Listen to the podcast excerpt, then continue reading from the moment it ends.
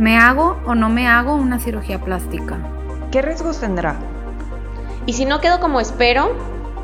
¿Y si me opero la nariz, quedaré con el rostro muy afinado? ¿Qué diferencia hay entre la cirugía estética y la cirugía plástica? ¿La liposucción también es para hombres? Antes de someterte a cualquier tipo de procedimiento quirúrgico, seguramente te habrás cuestionado estas y muchas otras cosas.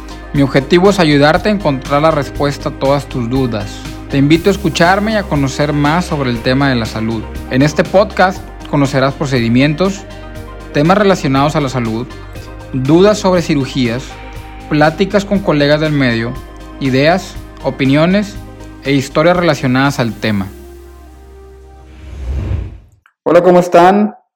Bienvenidos a un nuevo podcast eh, aquí les voy a pasar ahora un tema nuevo, en el que es un tema bastante largo, pero sin embargo, pues vamos a pasar cierta información que creo que es bastante, que se puede usar muy bien eh, si estás pensando en operarte. Eh, este tema se llama mitos de la cirugía estética o desmontando mitos de la cirugía estética. Este puede llevarnos 50 podcasts, claro, pero bueno, Aquí voy a pasar unos de, ciertas preguntas, sobre todo las que me hacen en redes sociales, que de ahí, de ahí se saca todo esto. Y bueno, vamos a empezar con, con uno en el que voy a juntar dos cirugías porque me preguntan mucho de estas dos, de, eh, en particular de la reducción de mama y de la rinoplastía. Y me preguntan mucho si son cirugías complicadas en el posoperatorio en el hecho del dolor. Eh, cada cirugía tiene su peculiaridad en el posoperatorio. Sin embargo, hablando de dolor, las dos, por eso las puse en el mismo enunciado, la, reducción mamaria y las rinoplastías no se caracterizan por dolor. Son cirugías que son bastante tolerables, nobles en ese aspecto, claro, con sus detalles de recuperación. Pero hablando de dolor, la reducción mamaria y la rinoplastía no se caracterizan por dolor, son cirugías muy tolerables. Entonces, si tienen en mente una de estas dos cirugías, ya saben que no van a tener muchas molestias respecto al dolor. Luego, en, un podcast separado de cada una de ellas, vamos a platicar cuáles son los, los, los problemas posoperatorios, si podemos así llamarles, más comunes no problemas, a lo mejor las molestias posoperatorias. Y bien, eh, me preguntan mucho, y ya lo he comentado en podcast pasado, si los implantes mamarios afectan la lactancia o pueden dificultar el screening de, cáncer de mama. Eh, no, ni una ni otra. El implante de mama siempre, independientemente si está por arriba o por abajo del músculo, la glándula mamaria, que es el órgano que produce la leche, siempre está por arriba del implante y en, eh, lo común es que se mantenga completamente virgen, o sea, la, glándula habitualmente no la tocamos, el implante está completamente ajeno a la glándula. Entonces, no, no, no, no hay, no tiene nada que ver con la lactancia, la lactancia se puede practicar de una manera normal. Y el cáncer de mama igual, porque el órgano que produce el cáncer, la gran mayoría de las veces en un cáncer de mama es la glándula. Y como platico ahorita, el implante está completamente por atrás. Entonces en ese aspecto no... Obviamente hay que ir con, un radiólogo o con alguien que practique estos estudios y que sepa, y que, sepa interpretarlos. Entonces, eh, no, no hay problema. Eh, la siguiente, y una que me preguntan bastante en, redes sociales y aquí en, mi consulta, es decir, la, liposucción elimina irregularidades eh, como la famosa celulitis. Eh, no, eh, la liposucción no está hecha para eliminar celulitis. Hay algunas aparatologías, pero ninguna, no hay nada que sea completamente eficaz contra la celulitis. Si bien en ocasiones la lipo ayuda, no está hecha para la celulitis. Sí puede ayudar, sí puede ayudar y muy comúnmente ayuda, pero no está hecha para eso y si vienes o estás planeando operarte para quitarte una celulitis, pues no. definitivamente la liposucción no, no, es, la, no es la respuesta. Otra que me preguntan mucho siempre, doctor, ¿va a quedar cicatriz? Cualquier cirugía, una vez que, se, que hay un corte, no hay tecnología en el mundo que elimine una cicatriz. La cirugía, cualquiera, estética o no estética, sí deja cicatrices. Lo importante es dejarlas lo más estéticas posibles y escondidas posibles. Eso es lo que, lo que es el arte, por así decirlo, de la cirugía estética.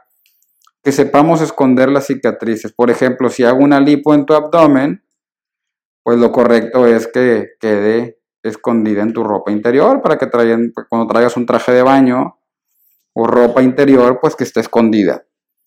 Y así, en cualquier tipo de, cirugía, la cicatriz la debemos de esconder. Otro mito que también me preguntan mucho, y no, solo para las prótesis, pero me preguntan, ¿no se puede viajar en avión, con en avión con prótesis de mamas? Sí, claro que se puede viajar, no hay ningún problema. De esa y de cualquier cirugía, el avión no hace la diferencia eh, el avión está, pues, está presurizado y no tienes por qué, en cuanto a cirugía, los efectos de la altura y eso no hay ningún problema con el avión. Entonces, tú puedes viajar en avión cuando gustes. Otra que me preguntan mucho y a veces los hombres traen un poco de miedo, que si la cirugía plástica solo para mujeres, no, para nada. Eh, han estado pasando los años y cada vez, así como todo en, la vida de hoy en día eh, la tendencia es a que los géneros sean equitativos, también aplica en la cirugía plástica. Cada vez los hombres operan más. Eh, claro, eh, las metas estéticas del hombre y la mujer son muy diferentes. No es lo mismo operar una rinoplastía en un hombre y una mujer, es completamente diferente. Una lipo en hombre y mujer son completamente diferentes.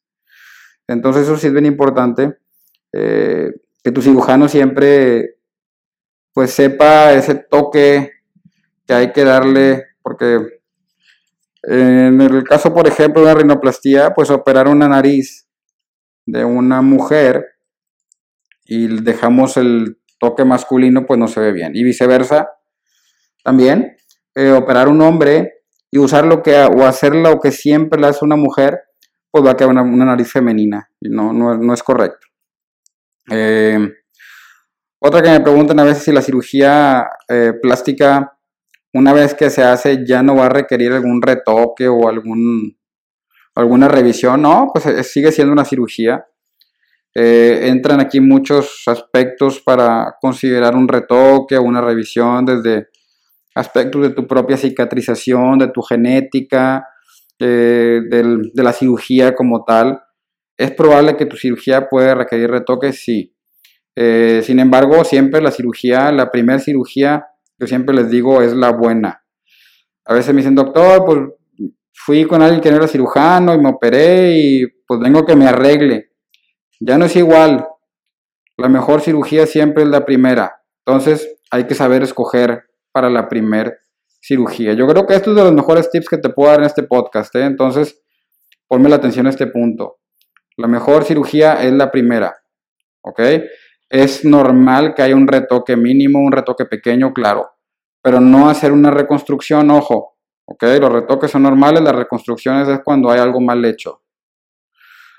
Ahí les va otro tip, bueno, otro tip, el siguiente punto. Me preguntan, ¿la blefaroplastia o cirugía de párpados quita las ojeras? No, eh, la cirugía de párpados está hecha para quitar la piel que está sobrando para quitar las bolsitas de grasa que sobran. Ojo, a veces por el juego de sombras, cuando hay bolsitas de grasa, se pinta un poquito por abajo de las bolsitas de grasa de los párpados inferiores. Pareciera que tienes ojera. Entonces, hay cierto tipo de, de, ojeras, por así decirlo, que sí pueden mejorar con una blefaroplastia, pero la ojera que está pintada, que tiene un tinte en el párpado inferior sobre todo, ese pues no se quita con la blefaroplastia. Eh, otro que siempre me preguntan que si, la, que si la lipo, cuando te haces una liposucción, te va a adelgazar. No, no está hecho para eso. Eh, lo correcto es hacer una lipo en pacientes que ya están en su peso o cercano a su peso eh, que, que, quieran tener. Y la lipo es para hacer curvas, literal, para darle forma al cuerpo. La lipo no te va a adelgazar. Sin embargo, si pierdes tallas, eso sí está bien padre. Eh, habitualmente son dos o tres tallas, es diferente en cada, en cada persona, pero sí. Eh, y este último punto que voy a tocar en el podcast de, hoy de mitos, como les digo, faltan muchísimos, pero en el de hoy me preguntan mucho que si, esto sí quiero también que, que no se les vaya a olvidar. llegan mucho a pedirme cirugías porque les gusta la cirugía de otra persona y que quieren, quieren el busto igual que la otra persona o me gusta la nariz de otra persona. Eso no va a pasar. Eh, yo siempre les digo, les puedo enseñar mil fotos de antes y después de una, una rinoplastía y no se va a parecer a la que te voy a hacer a ti. ¿Por qué? Porque cada quien tenemos diferentes rasgos, diferentes estructuras, diferentes cimientos, diferente forma de nuestros huesos, de nuestros músculos, de nuestros tejidos. Entonces, no aplica en lo absoluto. Entonces, si me preguntan, ¿puedo lograr lo mismo que ella? La respuesta es no. A lo mejor vas a lograr cosas mejores o a lo mejor no podemos llegar a un resultado de, una persona en particular que la usas como tu modelo. Entonces, platica bien eso con tu, con tu cirujano. Fue un placer poder platicar con ustedes en este tema cortito eh, que les hice porque es extremadamente extenso que vamos a seguir tocando en, podcast posteriores, vamos a seguir tocando más mitos porque hay muchísimos. Muchas gracias y fue un gusto que me pudieran escuchar. Saludos.